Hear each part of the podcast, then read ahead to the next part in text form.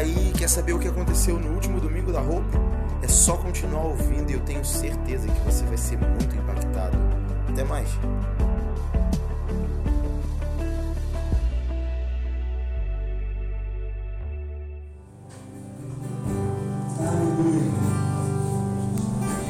Chegou setembro! Glória a Deus! Para quem não entende, setembro é um mês de. é um mês profético dessa igreja. Setembro é um mês que a gente sempre transiciona a um romper, a gente não sabe muito bem como a gente chegou nesse lugar, mas a gente rompe. E aí quando a gente menos espera, alguma coisa aconteceu e está tudo diferente. E também de boicotar o pastor. Oi? De boicotar o pastor. E boicotar o quê? No seu aniversário. Ih, vai direto, Satanás. Vai ao Pedro, tá atrás de mim. Irmã? Já, já chega aqui estragando. Que, a mesa é boa por isso, porque a gente não tá no público. Então uma levanta a mão e fala. Tô brincando. É, eu tava realmente com muita expectativa para esse mês. Eu já vinha comunicando algumas coisas há algum tempo e não vai me deixar sozinho. Então, eu já, já vinha comunicando algumas coisas há algum tempo e a gente estava só, sabe, gerando isso. Como uma mulher gera um filho e chega a hora de dar luz, a gente estava só gerando isso. É, nas últimas duas semanas ficou muito claro que a gente estava perto desse romper. Por que, ficou claro? Porque tudo piorou. Então deixa eu dar uma dica para vocês. Antes de melhorar, sempre piora. Então antes da coisa ficar boa, você tem aquela coisa que acontece, você fala assim, tive uma crise de fé, vou desistir de tudo. Quem já teve isso? E aí normalmente quando a gente passa por isso, depois a gente olha e fala assim, mano, mas Jesus estava aqui, não precisava de nada disso. Não é? Porque antes de melhorar, sempre piora. E é disso que Tiago está falando. Tende por grande alegria passar por diversas provações. Porque o resultado da provação é perseverança, o caráter transformado, maturidade. Então, quando a gente entende que a situação foge do controle, você não sabe o que você vai fazer, a coisa deu ruim em geral, você se auto-examina, você percebe, peraí, fiz o meu checklist interno, está tudo ok comigo. Minha vida espiritual está andando, eu não estou escacetado das ideias. Então, é algo que está acontecendo, antecipando um tempo. Então, nas últimas duas semanas, a gente experimentou isso. Eu experimentei pessoalmente, algumas pessoas aqui da igreja me mandavam mensagem assim: não vejo a hora de agosto acabar. Que mês é esse? Né? Que mês é esse que não acaba? E essas últimas duas semanas, particularmente, foi muito difícil. Ajuda mandando um beijo, ela não pode estar aqui. E eu não sei se vocês sabem, não sei se eu cheguei a falar na semana passada, mas eu falei semana passada do repouso absoluto? Falei? Então está falado. Para quem não estava aqui, a gente vai precisar ficar, a gente porque somos uma só carne, ok? Então a gente vai precisar ficar de repouso até pelo menos depois do resguardo. Então vocês não vão conseguir ver a Ju aqui na igreja por pelo menos uns 4, 5 meses. Ela, ela não está aqui, mas ela está lá naquela câmera lá atrás, uma videochamada do WhatsApp assistindo. Então vira lá ela, dá tchau lá, tchau lá para trás, lá em cima dele. Oi amor. Porque ela falou, como é que vai ser? Não está mais sendo transmissão. Eu falei, cara, a gente vai dar um jeito. E aí a gente está transmitindo para ela, a gente está gravando essa palavra, a partir de amanhã a gente está subindo ela para o nosso podcast. Então foram algumas semanas de ajuste, mas entendendo que as coisas iam dar uma piorada, a gente já começou a trabalhar como igreja antes. O pessoal que lidera é, grupos, a gente já estava há algum tempo aí alinhando os corações, a gente começou um tempo de alinhamento ontem com o louvor, porque a gente já entende que setembro é algo que o Senhor vai fazer diferente. Pode pegar minhas coisas, pode botar aqui. Que Deus vai fazer diferente. Então a gente começou a preparar a casa para que ele pudesse vir e encontrar esse lugar amado. E aí hoje a gente está começando essa série que é Jesus, o modelo perfeito. E o que eu quero falar hoje com vocês é sobre nós sermos iguais a. Não, a Cristo. A palavra é simples, mas ela vai mexer com algumas estruturas de pensamento que a gente carrega há muito tempo. E pode ser que algumas pessoas tenham uma rateada no meio do caminho. Se você tiver papel e caneta, comece a anotar. Amanhã eu vou disponibilizar esse podcast. Manda o link no grupo da igreja, vou compartilhar nas redes sociais da igreja para que você, se precisar ouvir de novo, você ouça. Como eu disse, é uma palavra simples, não é nada diferente do que a gente já tenha ouvido. Mas a gente vai aprender a separar algumas coisas aqui e entender a profundidade disso. Eu quero te pedir que você abra a tua palavra no livro de Mateus, capítulo 1, versículo 19.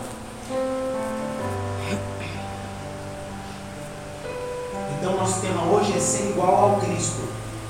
Beleza? Oi?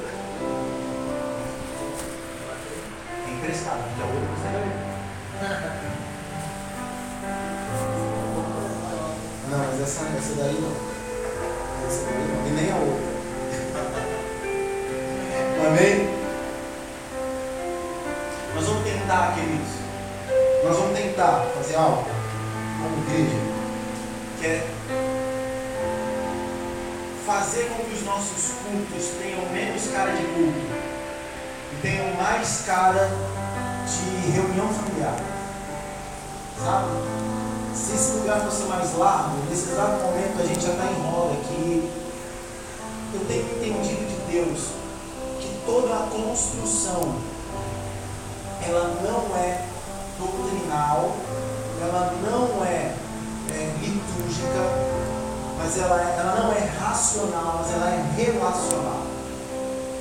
E se nós entendermos que culto é relacionamento, que esse momento que nós estamos aqui é um momento de relacionamento, relacionamento é troca. Então, todo mundo aqui está junto, trocando uns com os outros.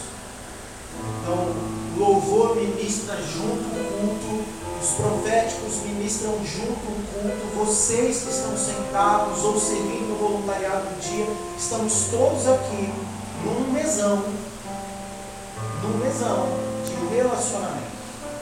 Então não venha para cá na perspectiva da palavra que eu vou receber e que vai me dar um combustível para a semana. Não, esse tempo passou, amém? Esse é um, esse é um entendimento muito equivocado. Você tem combustível na tua casa todo dia no teu secreto. Aqui nós viemos para nos relacionar uns com os outros na presença de Jesus, corporativamente, mas comungando no seu corpo. Amém? Amém. Então a gente vai tentar fazer com que os nossos cultos mudem um pouco o formato. Mateus capítulo 1, versículo 19. Nós vamos ler até o versículo 25. Por ser, por ser José seu marido, um homem justo, e não querendo expô-la à desonra pública, pretendia anular o casamento secretamente.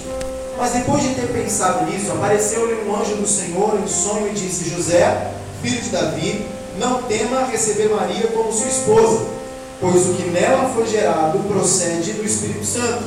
Ela dará à luz um filho, e você deverá dar-lhe o nome de Jesus porque ele salvará seu povo dos seus pecados.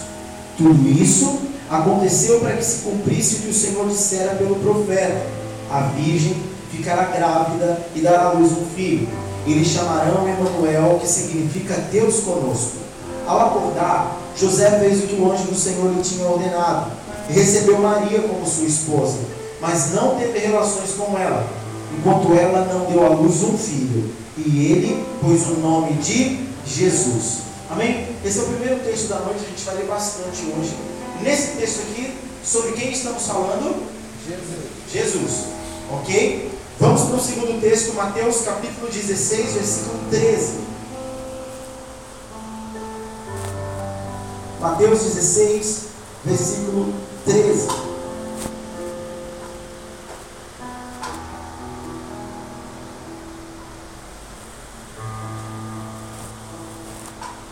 Chegando Jesus à região de Cesareia de Filipe, perguntou aos seus discípulos: Quem os homens dizem que o filho do homem é? Eles responderam: Alguns dizem que é João Batista, outros Elias, e ainda outros Jeremias ou um dos profetas. E vocês? perguntou ele. Quem vocês dizem que eu sou?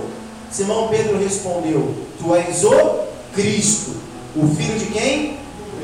Do Deus vivo. Respondeu Jesus: Feliz é você, Simão Pedro, filho de Jonas, porque isso não me foi revelado por carne ou sangue, mas por meu Pai que está nos céus. Amém? Querido, é muito interessante nós entendermos o seguinte: Cristo não é o sobrenome de Jesus. Leonardo Vargas. Vargas é o sobrenome. Cristo não era sobrenome de Jesus. Cristo é a condição de Jesus. Ok? Então, Jesus, Cristo. Jesus, o Cristo. E aí veja algo aqui interessante. Quando o anjo aparece para José, ele fala: sua mulher dará à luz um filho e você vai colocar o nome dele de Jesus. O filho de Maria se chamava Jesus, ok? Todos nós sabemos disso, isso é bíblico. Mas aí quando nós vemos Mateus 16, Jesus está com os discípulos e ele pergunta para os discípulos: Vocês dizem que eu sou quem? Então Pedro responde: Tu és o Cristo, o Filho do Deus vivo. E imediatamente o narrador diz: Então Jesus disse: Não deveria ser Cristo disse? Essa palavra vai ajudar a gente a entender um pouco aquilo que a teologia fala, que Jesus era 100% homem e 100% Deus. Quem já ouviu isso alguma vez? E quem dá uma bugada de leve com isso? Como pode alguém ser 100% alguma coisa e também ser 100% outra? Então essa palavra vai trazer um pouco de clareza nesse sentido. Porque a gente vai começar a olhar para uma única pessoa com prismas diferentes. E a gente vai perceber a realidade desse prisma se manifestando ainda na nossa vida. Tranquilos? Então, para que fique ainda mais claro, Jesus era homem. E como homem, ele cumpriu o seu propósito na terra. Certo? Qual era o propósito de Jesus na terra? Ir para a cruz. O anjo falou isso para Maria. Ele vai nascer e ele vai salvar o seu povo. Então o propósito de Jesus foi cumprido na terra. O propósito de Cristo, quanto Deus, está sendo cumprido, está cumprido no céu, mas está sendo cumprido na terra. Por meio de quem? De nós. Então entenda isso.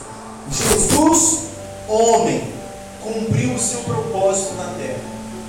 Cristo, Deus, o seu propósito está cumprido no céu, mas está sendo cumprido na terra por nosso meio.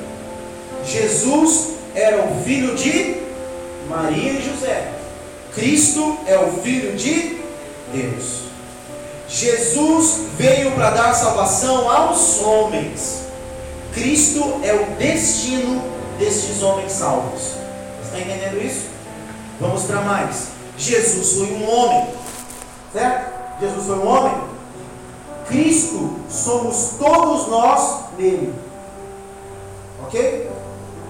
Já está virando aí? Jesus, o nome Jesus significa salvação.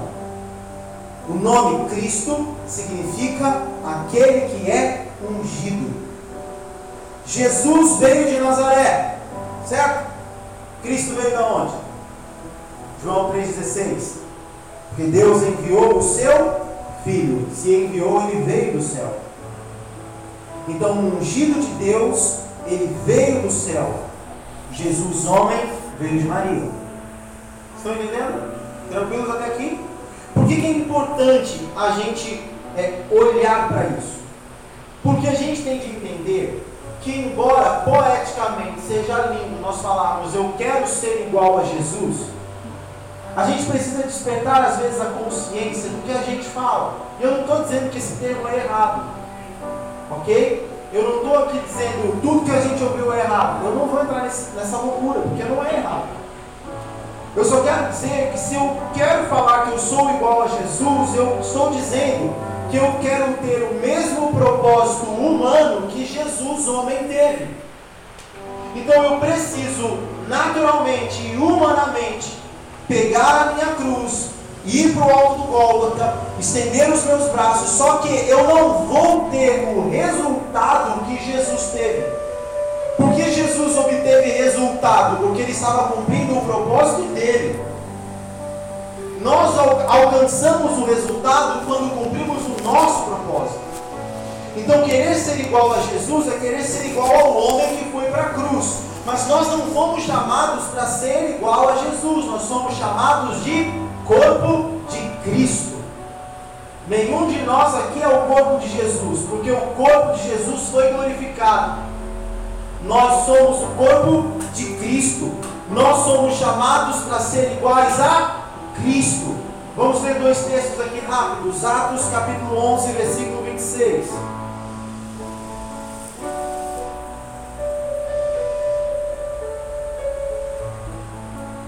Como eu disse, a palavra está simples, mas está mexendo com as nossas, com as nossas crenças internas aqui. Então deixa desajustar, é bom desajustar, e daqui a pouco ajusta tudo. Beleza? Atos 11, 26. Quando o encontrou, levou-o para Antioquia. Assim, durante um ano inteiro, Barnabé e Saulo se reuniram com a igreja e ensinaram a muitos. Em Antioquia, os discípulos foram pela primeira vez chamados de cristãos. E todos nós sabemos que cristão significa pequenos cristos. nós não somos pequenos Jesuses. Nós somos pequenos Cristos. Então nós não somos pequenos homens que pegam cruzes de madeira e andam por aí e, e sobem no alto dos montes e levantam cruzes e cravam os braços e pronto. Nós somos pequenos Cristos. 1 Coríntios capítulo 11, versículo 1, se você quiser pode abrir, mas é rápido, eu leio. Paulo está dizendo: Tornem-se meus imitadores como eu sou de Cristo. Paulo não imitou Jesus, Léo. Se Paulo imitasse Jesus, como Paulo morreria, Léo? E como Paulo morreu? Como? Decapitado. Então ele imitava Jesus, ele imitava Cristo entendendo como parece que é tudo a mesma coisa, mas no final das contas é tudo diferente? O próprio Jesus, agora vamos mudar um pouquinho mais. O próprio Jesus viveu como Cristo. Porque Cristo é aquele que é ungido de Deus. Então Jesus, como homem, ou Cristo, porque ele viveu como ungido de Deus. Aquele que recebeu a extensão do Espírito que está sobre o Pai.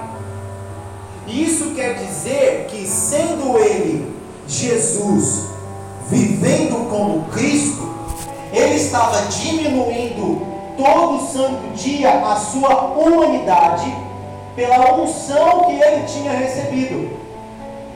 Então, se nós temos de ser pequenos Cristos e não pequeno Jesus, isso quer dizer que todos os dias nós temos de reduzir a nossa humanidade pela unção que nós já recebemos.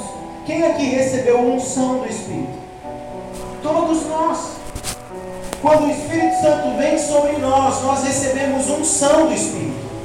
Então, se nós recebemos unção do Espírito para sermos como Cristo, então automaticamente, assim como Jesus venceu o pecado, assim como Jesus se reduzia, assim como Jesus buscava viver a vontade de Deus, resistiu às paixões humanas, nós também temos essa graça pela unção que está sobre nós. Porque se Jesus era o Cristo, e ele estava diminuindo a sua humanidade para viver pela unção, se nós nascemos de novo nessa realidade, nós precisamos aprender a reduzir a nossa condição humana, a limitar, colocar ela no seu devido lugar, para vivermos segundo a unção que nós recebemos, para viver segundo a realidade que nós estamos. É por isso que Paulo fala que nós não somos dessa pátria, nós somos cidadãos dos céus, concidadãos dos santos, estamos nas regiões celestiais, porque Cristo está nesse lugar. Cristo não está na terra, porque Jesus estava na terra, mas Cristo é do céu. E se somos um com Ele, recebemos a unção dele, nós também não estamos na terra, como Paulo diz, nós estamos no céu. Vamos juntos para Filipenses capítulo 2. Quem está entendendo nada? Seja, seja sincero. Quem está entendendo pouco, me ajuda, porque eu, eu preciso dessa ajuda para ajustar a palavra. Quem está entendendo, ok. Amém. Então, glória a Deus. A maioria venceu. Quatro, né? Ninguém falou nada. Filipenses Quem 2. estava Ah, consciente? dois. Filipenses capítulo 2, versículo 5.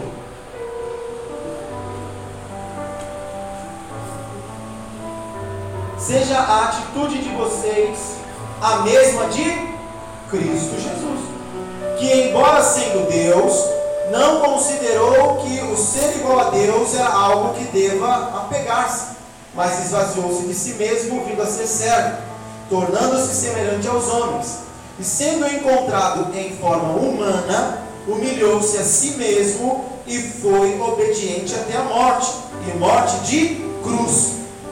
Por que Jesus foi para a cruz? Porque ele era o Cristo. Porque ele colocava a unção que ele recebeu mais alto do que a sua vida. Porque ele colocava o propósito da sua vida mais alto do que a sua própria vontade. Então ele sendo Cristo, caminhou para a cruz porque se esvaziou da sua glória. Ele não se apegou ao fato de ser Deus para tentar burlar o sistema mas ele cumpriu o seu propósito. Por que é importante a gente entender isso?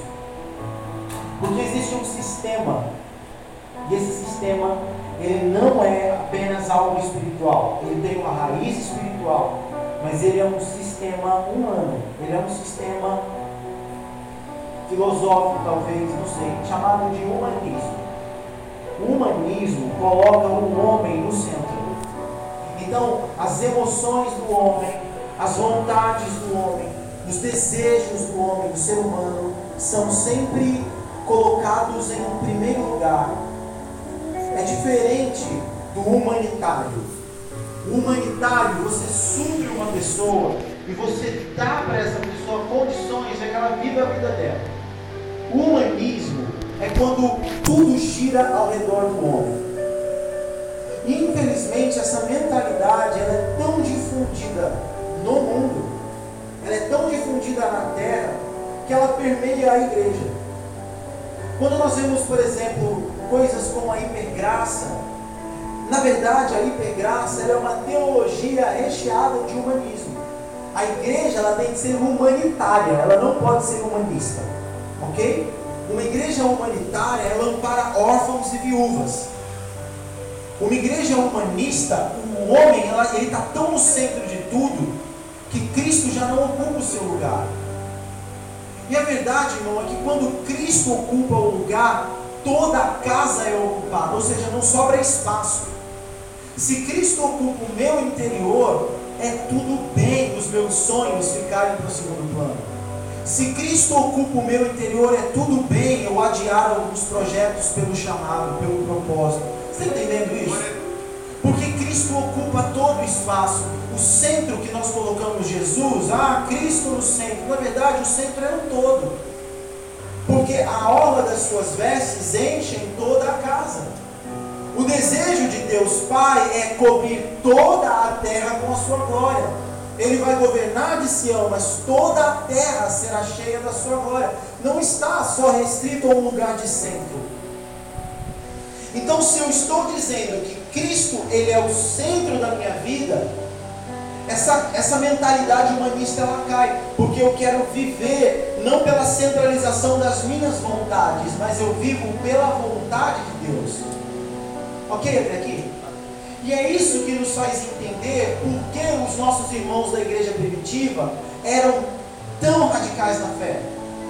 Quando você olha as histórias lá de Hebreus 11, se eu não me engano, falando de homens que foram cerrados ao meio, homens, gente, João que escreveu o Apocalipse, ele não morreu martirizado, mas ele foi fervido num tacho de óleo. Quando o óleo cai na tua pele, você já grita e se desespera. O homem foi fervido num tacho de óleo e nada aconteceu. Quando eles iam para a morte, eles iam cantando, felizes, porque estavam morrendo, porque se encontravam dignos de sofrerem pelo nome de Cristo. Quando nós vemos os nossos irmãos no Afeganistão, pastores indo ao centro lá de comando do Talibã e falando: Eu sou pastor, eu estou me entregando aqui para vocês, para que a minha vida sirva de sacrifício aos outros, para que todos vejam o que é servir a Cristo. Esses homens têm medo, eles têm medo, mas o que os move não é o medo, é a vontade de Deus, é o chamado que é maior do que a própria vida. Então não existe uma crença humanizada existe uma crença cristã. É por isso que a gente olha para a igreja primitiva e a gente consegue entender a mentalidade deles. 2 Coríntios 5,1, deixa que eu leia, se você quiser me acompanhar, fique à vontade. Sabemos que se for destruída a temporária habitação terrena em que vivemos, temos da parte de Deus um edifício, uma casa eterna no céu não construída por mãos humanas. Enquanto isso, gememos, desejando ser revestidos da nossa habitação celestial. Porque, estando vestidos, não seremos encontrados luz. Pois, enquanto estamos nessa casa, gememos e nos angustiamos, porque não queremos ser despidos, mas revestidos da nossa habitação celestial para que aquilo que é mortal seja absorvido pela vida. Foi Deus que nos preparou para esse propósito, dando-nos o Espírito como garantia do que está por vir. Portanto, temos sempre confiança e sabemos que enquanto estamos no corpo, estamos longe do Senhor, porque vivemos por fé e não pelo que vemos. Temos, pois, confiança e preferimos estar ausentes do corpo e habitar com o Senhor. Por isso, temos o propósito de lhe agradar, quer estejamos no corpo, quer o deixemos. Cara, que texto lindo, gente. Paulo está dizendo: não importa se eu vou estar no corpo, se eu vou estar vivo, ou se eu vou deixar o corpo. Porque o que importa para mim é habitar com o Senhor. Eu prefiro, olha o que ele diz, eu prefiro estar ausente do corpo. Vamos conjecturar algo que está ali na palavra? Paulo está dizendo: se for para estar com o Senhor, eu prefiro sair desse corpo, eu prefiro morrer. A gente não está preparado, a gente não chegou nesse lugar ainda, não, irmão. Nenhum de nós chegou nesse lugar de maturidade. Por que, que a gente não chegou? Porque quando um dos santos de Deus morre, por exemplo, por causa de Covid, que a gente mais faz é chorar e se lamentar. Quando na verdade a gente deveria se alegrar, uau! Ele deixou o corpo. Ele está vivendo por aquilo que ele queria, agora ele está habitando com o Senhor. O pensamento da igreja cristã primitiva era justamente isso: eu quero estar com Cristo. Eu estou cumprindo o meu propósito como Cristo. E aí, sabe, quando a gente fica humanizando Jesus na manjedoura, a gente fica romantizando o Evangelho, a gente fica pautando a vida cristã pelas coisas naturais. Mas vamos dar uma olhada no que, que as coisas naturais fazem. Mateus 26, 36. Eu falei que a gente vai ler no carro, hein? A gente vai ler mesmo. Quando a gente desconstrói, a gente tem que colocar alicerce para reconstruir. Mateus 26.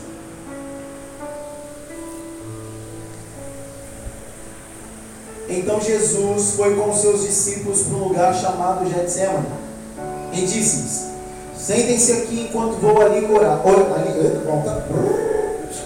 Enquanto vou ali orar. Levando consigo Pedro e os dois filhos de Zebedeu, começou a entristecer-se e a angustiar-se. Disse-lhes então: A minha alma está profundamente triste, numa tristeza mortal. Fiquem aqui e vigiem comigo. Dá um ponto aqui. Jesus está falando a minha alma. Então a gente está falando de um homem. Espírito não tem alma.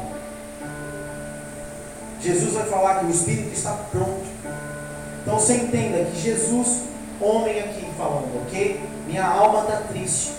Indo um pouco mais adiante, prostrou-se com o rosto em terra e orou: Meu pai, se for possível, afasta de mim esse cálice. Contudo, não seja como eu quero, mas sim como tu queres. Então voltou, seu, voltou aos seus discípulos e os encontrou dormindo. Vocês não puderam vigiar comigo nem por uma hora? perguntou ele a Pedro. Vigiem e orem para que não caiam em tentação. O espírito está pronto, mas a carne é fraca. E retirou-se outra vez para orar.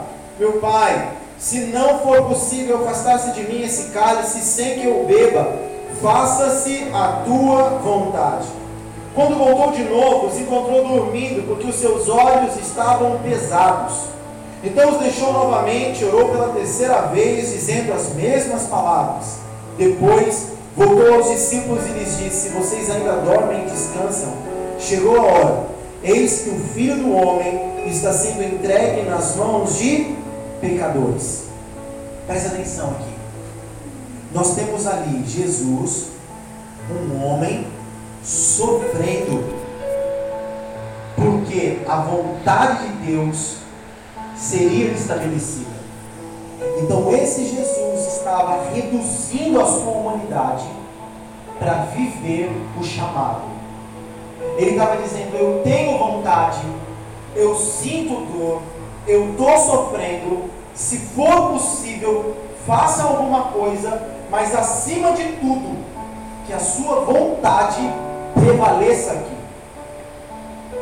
Por que esse texto é tão emblemático e tão precioso para a gente? Porque ele mostra que Jesus, sendo homem, conseguiu viver Cristo sendo Deus. E ele nos diz que eu sendo homem, você sendo homem, você também consegue reduzir a sua vontade para viver Cristo sendo Deus na sua vida para viver como um ungido de Deus que você tem que viver, para viver o chamado que o Senhor colocou sobre a tua vida, para viver o propósito que Ele destinou para você viver. Não importa a condição humana que nós tenhamos, se Cristo está em nós, é possível que essa humanidade seja resumida, reduzida, diminuída, para que Cristo prevaleça. Então Jesus estava lá sofrendo e os discípulos estavam dando vazão à sua humanidade estavam cansados, os olhos pesados. Quantos olhos se pesaram nessa pandemia? E as pessoas não conseguem mais ver Cristo. Eu não estou dizendo Cristo aí fora nos outros. Eu estou falando ver o Cristo que está aqui dentro. As pessoas não conseguem mais ver a unção que elas receberam. Elas não conseguem mais ver os propósitos que receberam não conseguem mais ver chamado, parece que, parece que a porção Cristo da sua própria vida perdeu sentido. E tudo que se começa a ver é a humanidade ganhando forma.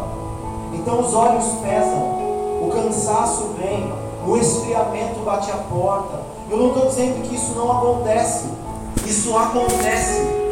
Isso acontece comigo que estou quase todo santo dia vivendo igreja.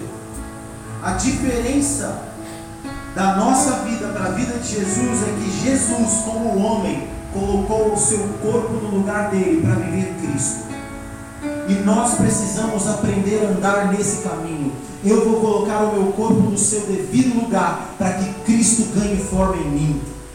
Eu vou colocar as minhas vontades no seu lugar, as minhas paixões carnais no seu lugar, os meus sonhos humanos, a minha ganância por dinheiro, a minha, a minha obsessão por, por, por projeção. Eu vou colocar isso no seu devido lugar, para que Cristo tenha o lugar dele na minha vida. Porque se for o caso, a necessidade de abrir mão de todas as coisas que eu sonhei e projetei para mim, eu vou fazer para que Cristo seja exaltado em mim para que a unção de Deus seja vista na minha vida, para que o Filho do Homem seja glorificado a partir da minha vida, e isso é que eu diminua e ele cresça. Sabe, ser como Cristo não é pregar o Evangelho do Reino, ensinar o Evangelho do Reino, expulsar demônio, falar em línguas, não é isso. Ser como Cristo é viver que seja feita a sua vontade, é colocar a agenda do céu no lugar da nossa agenda mesmo que isso custe tudo. Irmão, tudo é tudo. Sabe o que eu mais queria fazer? O que eu mais queria fazer de verdade? No momento que eu recebi a notícia de que a Juliana ia precisar ficar em casa, tudo que eu mais queria fazer era ficar em casa. Eu não queria mais vir para cá, eu não queria dar aconselhamento. Falei, aquele povo é tudo maduro, eles que se viram. Essa é a minha vontade. Mas eu não estou nem aí para a minha vontade. Eu tenho um chamado, e esse chamado é maior do que a minha vida inteira. A unção que eu recebi é maior do que as minhas vontades, é maior do que as minhas necessidades e do que os meus problemas. Os meus problemas não são nada perto de Cristo. Cristo é cheio de glória. Os meus problemas são fracassados. Então eu sei que enquanto eu estou aqui cumprindo o meu chamado, enquanto eu estou atendendo pessoas na minha casa, enquanto eu estou dando do meu tempo para servir ao Senhor, o Senhor está cuidando da minha esposa e do meu filho que está naquele meio. É disso que se trata. Então não importam os planos que eu fiz. Vai ser o segundo ano que eu não consigo ter um aniversário. No ano passado, na véspera do meu aniversário, nós perdemos um filho. Eu passei o dia do meu aniversário tirando a minha esposa do hospital. E tudo que a gente planejou desde o ano passado foi nesse ano, a gente vai tirar uma semana e nós vamos fazer a viagem que a gente quer. Mas aprove ao Senhor fazer de outra forma. Deus está fazendo alguma coisa que eu não sei. Então não importa mais a minha vontade. Senhor, eu entro no que o Senhor está fazendo. Eu sei que se eu tiver de viajar, eu vou viajar no seu tempo. Se eu tiver de, sei lá, eu vou fazer o que o Senhor tem que, o Senhor quer que eu faça. Eu não estou mais importando com isso. Eu brinco com ela, eu falo, é, nega, estragou mais um aniversário meu, hein? Parabéns pra você. Teu aniversário eu tô lá fazendo comida, fazendo almoço, mas o meu aniversário, mais uma vez, eu tenho uma cagadinha de pombo. Mas sabe, isso tudo é tão pequeno perto do que, do que é ser alguém que está vivendo o chamado de Deus. Um dia, quando o meu filho nascer, ele for um homem que Deus falou que ele vai ser, cheio de fé eu vou olhar para ele e vou falar assim: esse garoto já me ensinou a ter fé quando ele ainda estava na barriga. E a viver por fé quando a mulher, quando a minha esposa, mãe dele, está na cama. É disso que se trata viver Cristo. Está comigo até aqui? Amém. Agora eu quero te dar dois passos práticos de como ser igual a Cristo.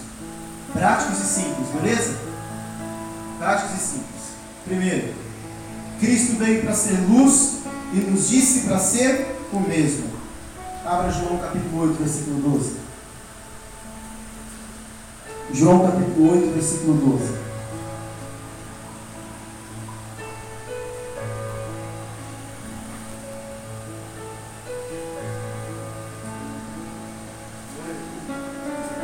Falando novamente ao povo, Jesus disse: Eu sou a luz do mundo.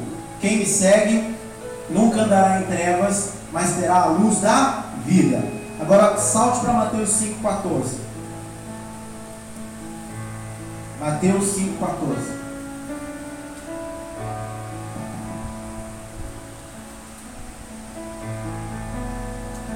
Vocês são a luz do mundo. Não se pode esconder uma cidade construída sobre um monte. Assim, brilhe a luz de vocês diante dos homens, para que vejam as suas boas obras e glorifiquem ao Pai de vocês que está nos céus. Preste atenção porque nós vamos construir algo aqui. Então Jesus disse: Eu sou a luz. É óbvio que, como homem, ele não era luz, certo? Então nós estamos falando de quem? De Cristo aqui. E aí, esse mesmo Jesus, ele está dizendo lá em Mateus no capítulo 5: Vocês são a luz. A sua luz diante dos homens, para que todos eles glorifiquem ao Pai. Ninguém aqui tem luz própria. Ok? Por mais que você seja bom no que você faz, deixa eu te dizer uma coisa: essa glória não é sua. Naturalmente você é todo estragado. Naturalmente, graças ao bonito do Adão, nós somos totalmente defeituosos problemáticos, desgraçados. Por causa de Adão, nós somos isso. Mas aí, quando Cristo entra na nossa vida, então nós recebemos a glória do Filho sobre nós. e os dons começam a se manifestar. E aí talvez as pessoas digam: Nossa, Alexandre, como você. Não. Como você é bonito, Alexandre? Não, não sou eu, é Cristo em mim. Porque na verdade eu sou estragado. Tô brincando, O que eu quero que você entenda é que nenhum elogio que nós recebemos é honra nossa, é mérito nosso, porque nós não temos luz própria. Ora, de quem é essa luz? Vamos ver? Apocalipse 22, 5. A gente vai entender um processo aqui.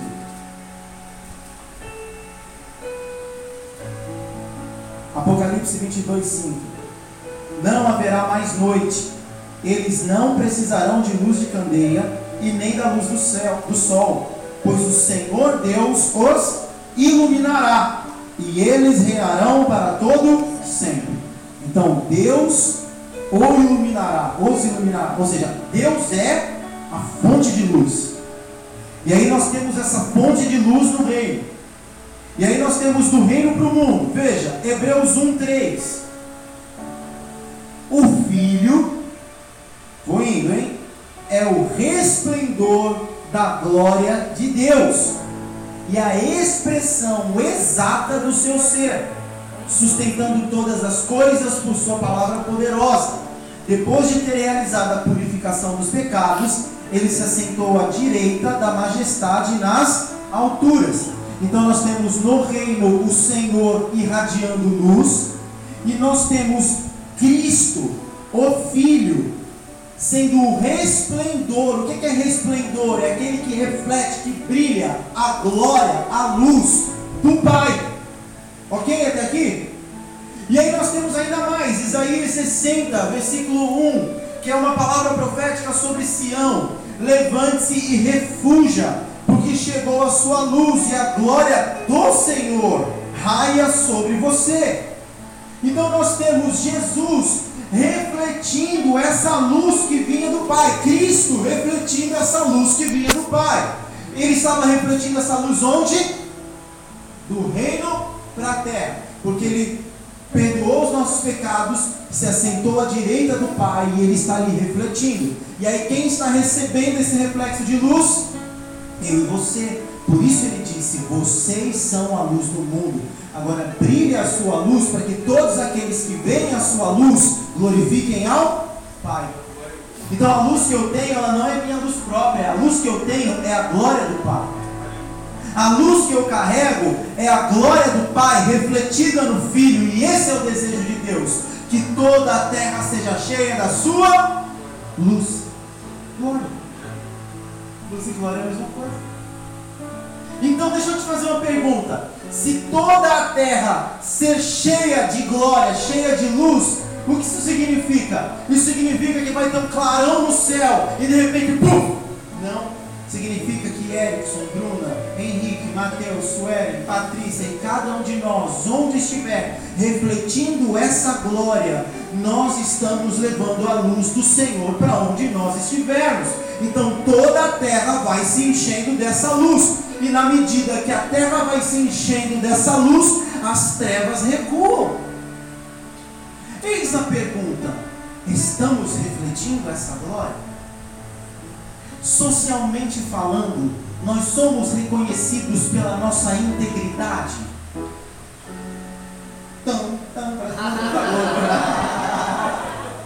Estamos sendo reconhecidos sabe, pelos valores que nós carregamos, esses valores de fé consolidados da palavra, eles são aplicados no nosso dia a dia, ou é muito bom a gente ser cristão na igreja e chegar ali no mercado e vir receber o troco errado e dar o perdido?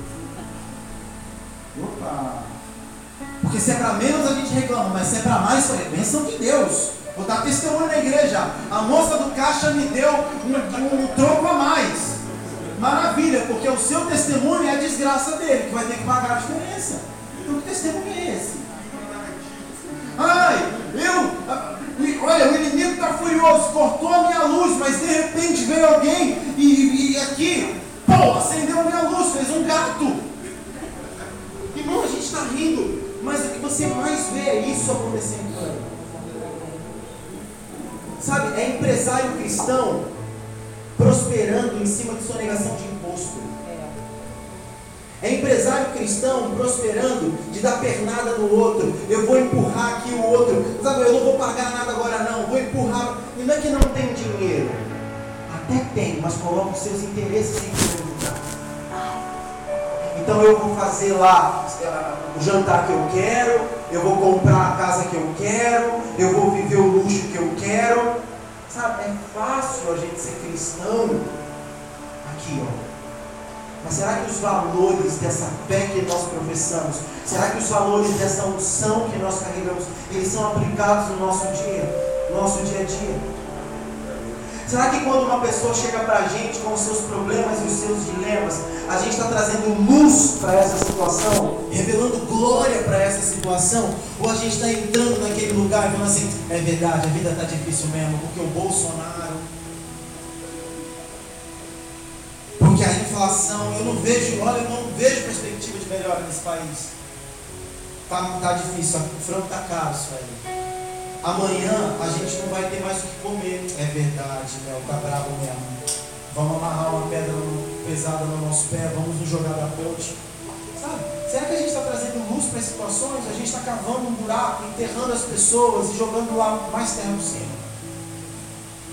Porque isso é ser a luz que Jesus foi. Jesus ele trazia soluções para os problemas diários das pessoas.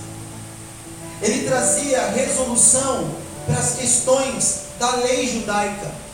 Ele dizia: Olha, vocês estão fazendo algumas coisas, mas deixa eu falar um fundamento para você: não é fazer por fazer. Onde está o amor nisso aqui? Ah, tem que ter amor, Jesus? Ah, mas eu não sei, Jesus, fazer essas coisas por amor. Eu sei ah, receber as pessoas na porta da igreja, eu sei tocar, eu sei recolher oferta, eu sei pregar, mas tem que ter amor, aí eu já não sei fazer isso, Jesus. É muito difícil fazer isso, Jesus. Está entendendo? Será que a gente está sendo a luz refletida dessa glória ou a gente está brilhando a nossa luz própria? Porque o que mais existe hoje é a gente brilhando a luz própria. Eu quero ser honrado por aquilo que eu carrego. Opa, você não carrega nada. Você é um, um jumentinho que Jesus está sentado em cima e você está só levando ele. É isso que nós somos. O jumentinho amarrado a serviço do rei. Olha o ônibus do Zé. A serviço do rei. Ali amarradinho. Porque quando Jesus vier entrando pela cidade, nós estamos à disposição dele para levá-lo nessa jornada. Nós não somos ninguém, nós carregamos Jesus para as pessoas. Nós não temos os nossos dons, nós liberamos os dons do Espírito. Nós não temos cinco ministérios, nós distribuímos os ministérios de Jesus. Nós precisamos tirar o eu porque todo eu representa a glória própria, a luz própria. E nós precisamos apontar para Jesus. Não sou eu que sou bom conselheiro, não sou eu que sou bom mestre, não sou eu que sou bom cantor. Tudo sempre é para a glória de Deus. E você precisa entender que se você fizer para a glória de Deus, também vai ser distribuído para a tua vida. Nós temos de lançar luz para a sociedade, mas precisamos primeiro ser luz dentro da gente. Não adianta eu querer cuidar de fora se a minha casa está desarrumada.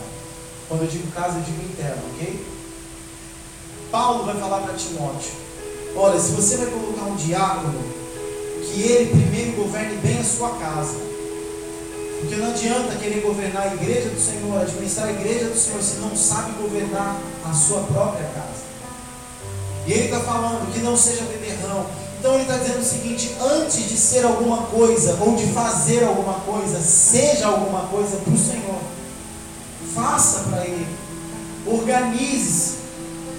Então, antes da gente querer sair brilhando por aí, honrando as pessoas, falando de Jesus para todo mundo, que é maravilhoso, como está sendo a luz que nós estamos lançando. Esse é um ponto. Segunda coisa que eu quero falar é: Jesus veio para se entregar, ok? O propósito de Jesus era se entregar. Cristo veio para ser repartido e nos disse para fazer o mesmo. Tranquilo até aqui? Lucas 22, 17. Então, esses são os dois passos para nós sermos iguais a Cristo. Primeiro, ser luz, e agora Jesus veio para se entregar, Cristo veio para ser repartido e nos disse para fazer o mesmo. Lucas 22, 17.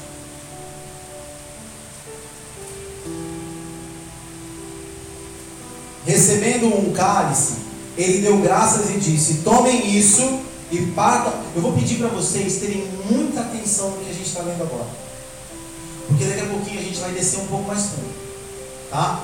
E se você não prestar atenção no que você está lendo, você vai ficar perdido no caminho. Então veja, Lucas 22, 17. Recebendo um cálice, ele deu graças e disse: Tomem isso e partirem uns com os outros. 19. Tomando o pão, deu graças, partiu e o deu aos discípulos, dizendo: Isso é o meu corpo, dado em favor de vocês. Façam isso em memória de mim. Então nós estamos vendo o cenário da última ceia. Certo? Deixe isso bem guardado na sua mente. Esse é o cenário da última ceia. E o que aconteceu depois dessa ceia? Jesus foi crucificado. Certo? E porque Jesus foi crucificado, o que aconteceu? 2 Coríntios 5,14. 2 Coríntios 5,14.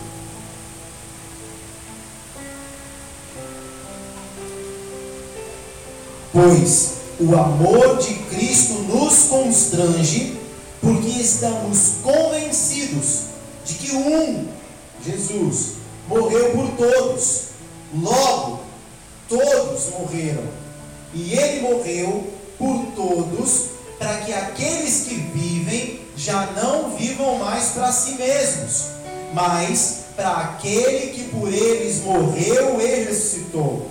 De modo que, de agora em diante, a ninguém mais consideramos do ponto de vista humano. Ainda que tenhamos considerado a Cristo dessa forma, agora já não o consideramos assim. Portanto, se alguém está em Cristo, é nova criação. As coisas antigas se passaram, eis que surgiram coisas novas. Tudo isso provém de Deus que nos reconciliou consigo mesmo por meio de Cristo e nos deu o ministério da reconciliação, ou seja, que Deus em Cristo estava reconciliando consigo o mundo, não lançando em conta os pecados dos homens, e nos confiou a mensagem da reconciliação.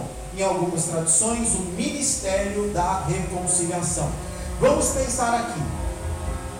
Casados, casais casados. Tem alguém? Amém. Casais casados. Vamos lá. Vocês já brigaram? Certo? Todo mundo brigou. Pouco tempo depois, o que, que aconteceu? Reconciliação. Certo? Só existe reconciliação porque antes houve ruptura. Entendeu isso? Então, o que Cristo veio fazer foi nos unir de novo ao Pai, porque antes nós éramos inimigos de Deus. Até Jesus morrer e ressuscitar, Jesus cumprir o seu propósito como homem, que foi ir para a cruz e ressuscitar como Cristo, até isso acontecer, os homens eram inimigos de Deus por causa do pecado. Depois de Cristo, aqueles que passam por Jesus se tornam amigos de Deus.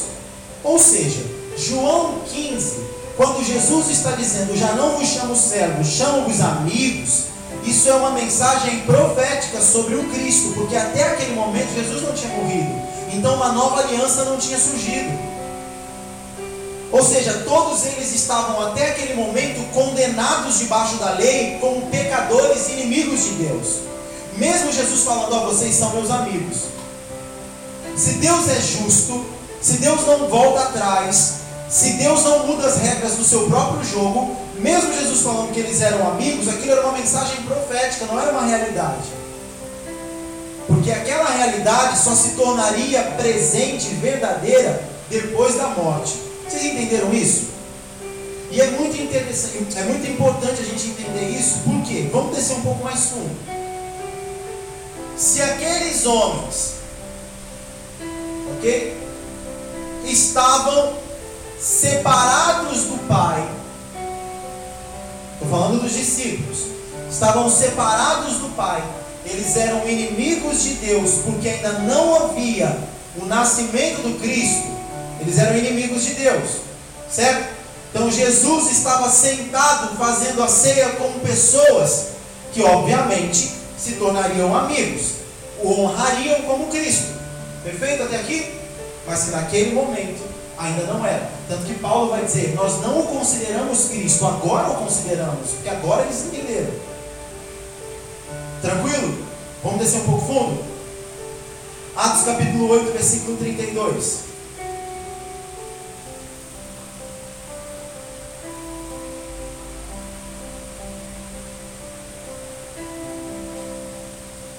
Atos 8,32 é um texto de Isaías. O eunuco estava lendo esta passagem da Escritura. Ele foi levado como ovelha para onde? Matador. E como cordeiro mudo diante do tosqueador, e não abriu a boca. Beleza? Então Jesus foi levado como? Como? Ovelha como um cordeiro para o. Cordeiro é o filhote da ovelha. Então Jesus é uma ovelha, cordeiro. Perfeito até aqui? Vamos desconstruir algumas coisas? O Senhor é o meu pastor e nada me faltará. Quem ama esse salmo? Quem lê esse salmo fala, essa é uma mensagem de Deus para mim. A minha avó, nem da igreja é, tem uma Bíblia maior do que eu, Salmo 23 que todo mundo olha para esse salmo e fala: essa é para mim. Só que vamos entender a mensagem profética desse salmo? O Senhor é o meu pastor cuida de que animal? Ovelha. Esse salmo é uma mensagem profética sobre Cristo Jesus. Ele não é sobre nós. E isso faz toda a diferença para a gente entender o final dele. Quando a gente começa a ler ele pensando com um pensamento humanista, a gente fala: Deus vai me honrar na presença dos meus inimigos. Os meus inimigos serão envergonhados. Eu vou viver sabor de mel. Não é isso que todo mundo quer? Ah, eu vou viver a justiça de Deus. Aqueles que fizeram mal contra mim, eles vão ter que ver o meu cálice transbordar. Irmão, quem nunca orou isso? Todos nós oramos isso. Prepara uma mesa para mim na presença dos meus inimigos transbordar o meu cálice, vai ungir a minha cabeça. Só que esse salmo é sobre Jesus. O Senhor é o pastor da ovelha. Então vamos lá. O Senhor é o meu pastor e nada me faltará. Versículo 5: Preparas uma mesa para mim à vista dos meus inimigos. Tu me honras unge a minha cabeça com óleo e o meu cálice transborda. A mesa é preparada na presença de quem? De quem? Dos inimigos. Jesus é a ovelha. Vamos voltar para o cenário da ceia? Uma mesa e ao redor estão aqueles que são os inimigos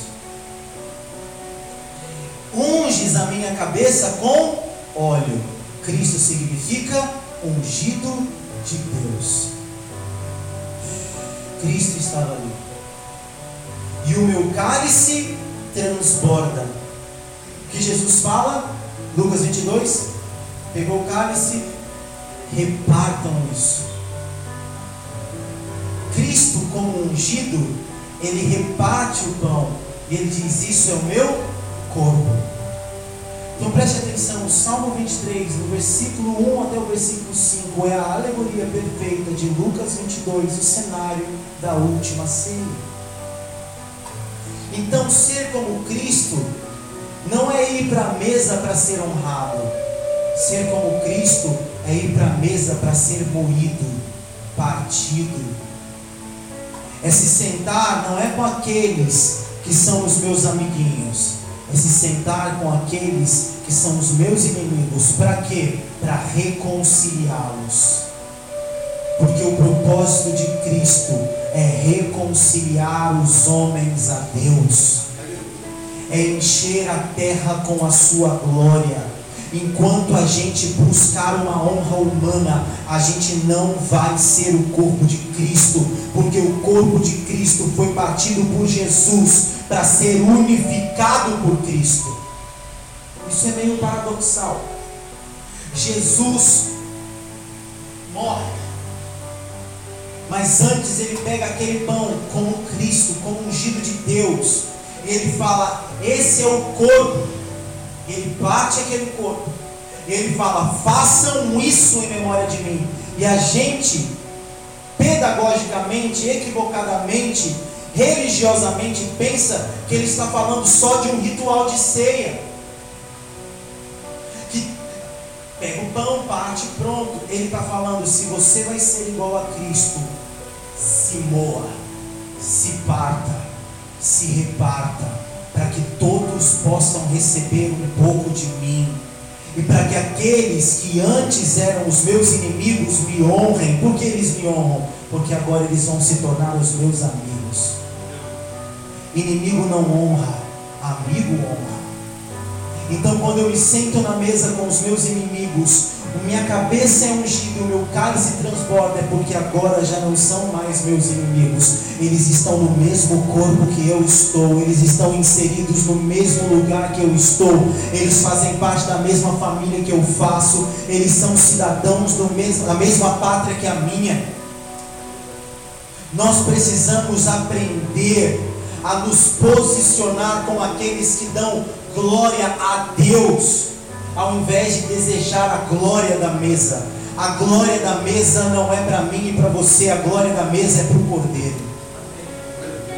A glória da mesa é para Jesus. A glória da mesa é para aquele que foi partido. A glória da mesa não é para aquele que quer ser honrado. Porque aquele que quer ser honrado não tem um corpo unificado. Jesus repartiu o pão e disse: O corpo de Cristo é repartido para que ele seja um de novo. Está entendendo isso? Então, mesmo sendo repartido, ele é um. Mas quando Jesus desce da cruz, há algo interessante, porque fala que nenhum dos seus ossos foi quebrado. O corpo de Jesus desceu daquela cruz totalmente íntegro, inteiro, perfeito sem nenhuma ruptura. Mas há um outro corpo que caiu de uma torre e sobrou o seu crânio, as suas mãos e os seus pés, que é o corpo de Jezabel. E o corpo de Jezabel é dividido. O corpo de Jezabel é fragmentado. O corpo de Jezabel não é íntegro. O corpo de Jezabel dividiu os profetas nas cavernas para se colocar no lugar de honra no trono, porque tudo que o corpo de Jezabel faz é querer honra para si mesma. O corpo de Jezabel é dividido do corpo porque ele quer sentar na mesa num lugar de destaque e falar: Eu mando aqui, eu vou receber honra, eu vou ser exaltado, os meus inimigos vão fracassar, eu vou vencer todo mundo.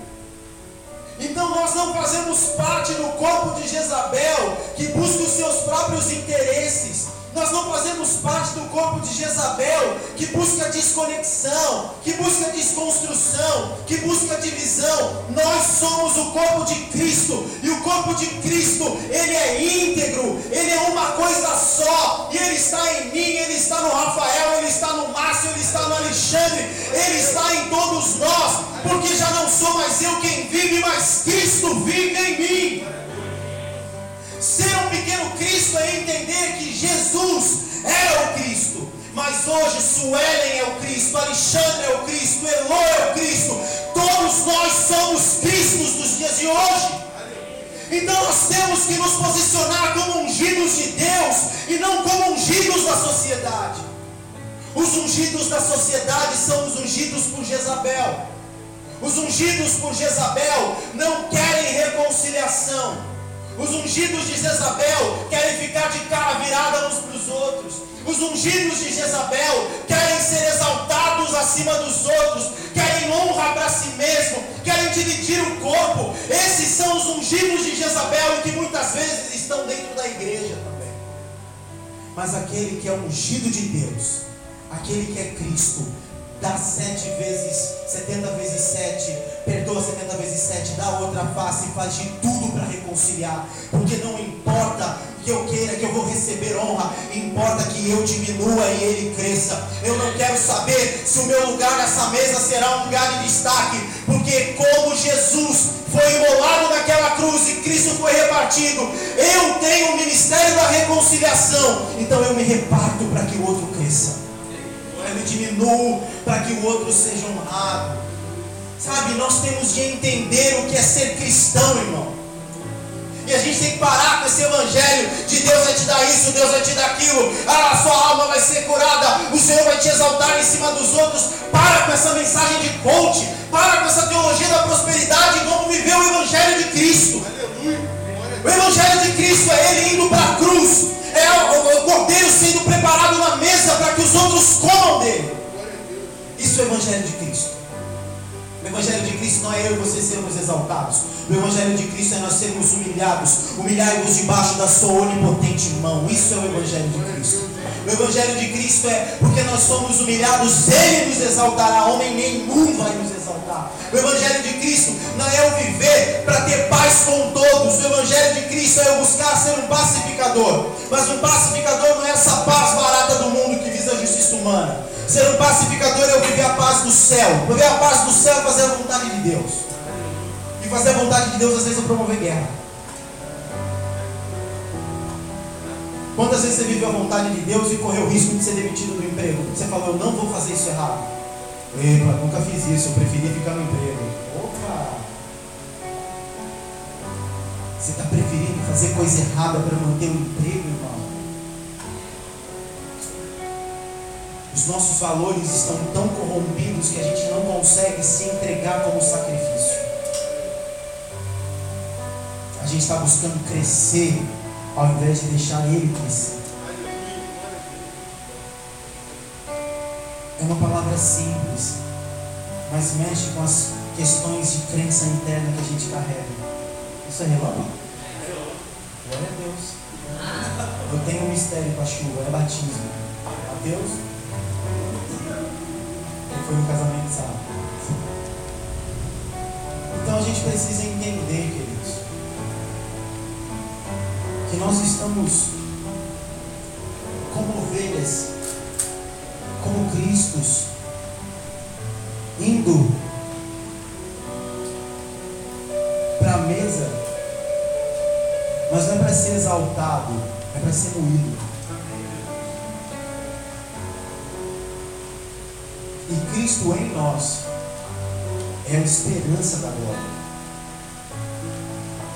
Se eu e você nos posicionamos como Cristo, o mundo passa a ter esperança.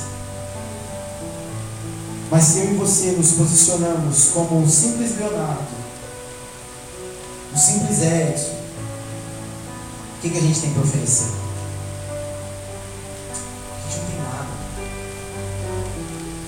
Que eu posso oferecer é Cristo. Vamos pegar o pessoal, prepara essas coisas assim. É Cristo. Queria que você fechasse os teus olhos e você começasse a examinar agora de si mesmo. Quando Paulo está falando examine-se, pois o homem é assim mesmo, ele não está falando apenas de pecado, ele está falando onde estão as nossas motivações. Onde está o nosso coração? Existia um problema na igreja naquela época que as pessoas elas iam para a igreja para comer ao invés de, de fazer refeição na sua casa. E aí Paulo está dizendo, onde está seu coração, onde está sua motivação? Isso aqui é muito mais sério do que só comer. Examina o que você veio fazer aqui. Sabe, Palavras como essa servem para nos posicionar a nossa caminhada. Servem para nos alertar se a gente está fora da rota. Se a gente está andando fora de ritmo. Palavras como essa servem para centralizar a nossa fé e os nossos olhos cristocentricamente. Eu não tenho que ser o Jesus homem. Para ser o Jesus homem, eu sou o Leonardo. As questões humanas de Jesus talvez sejam muito semelhantes às minhas questões humanas.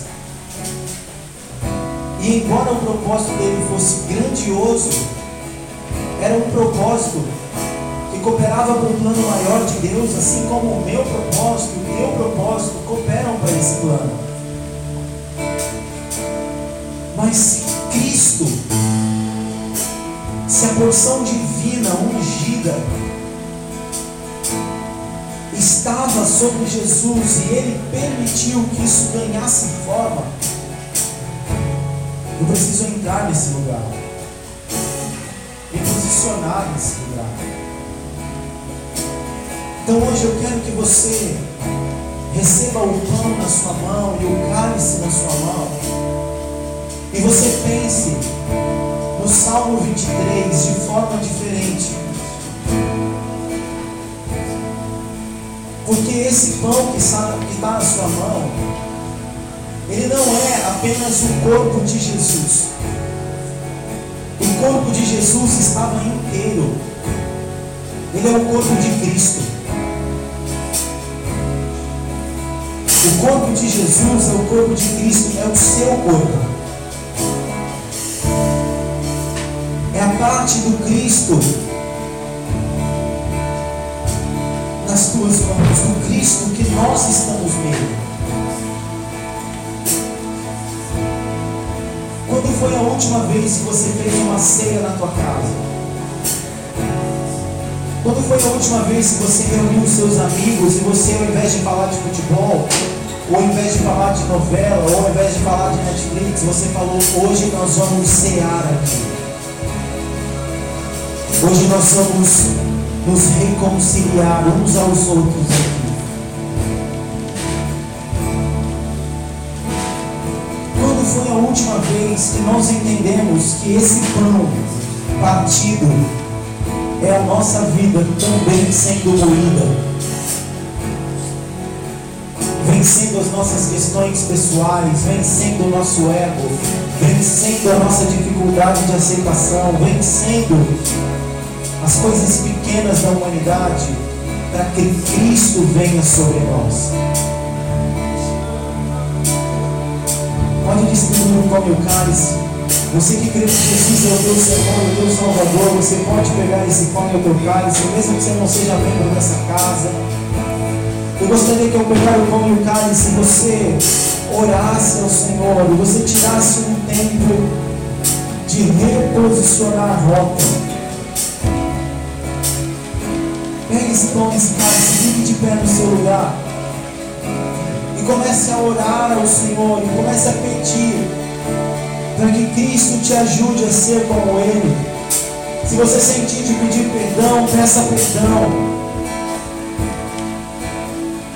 Fala, Senhor, eu tenho colocado as minhas questões à frente das tuas questões. Eu tenho colocado o meu ego à frente da tua vontade. Me perdoa por isso. Eu quero hoje aprender a ser moído. Eu quero aprender a ser repartido. Eu quero aprender a ser fragmentado para ser um contigo. Eu quero viver essa reconciliação. Preparas para mim uma mesa na presença dos meus inimigos. O meu unges a minha cabeça com óleo. Faz de mim um Cristo.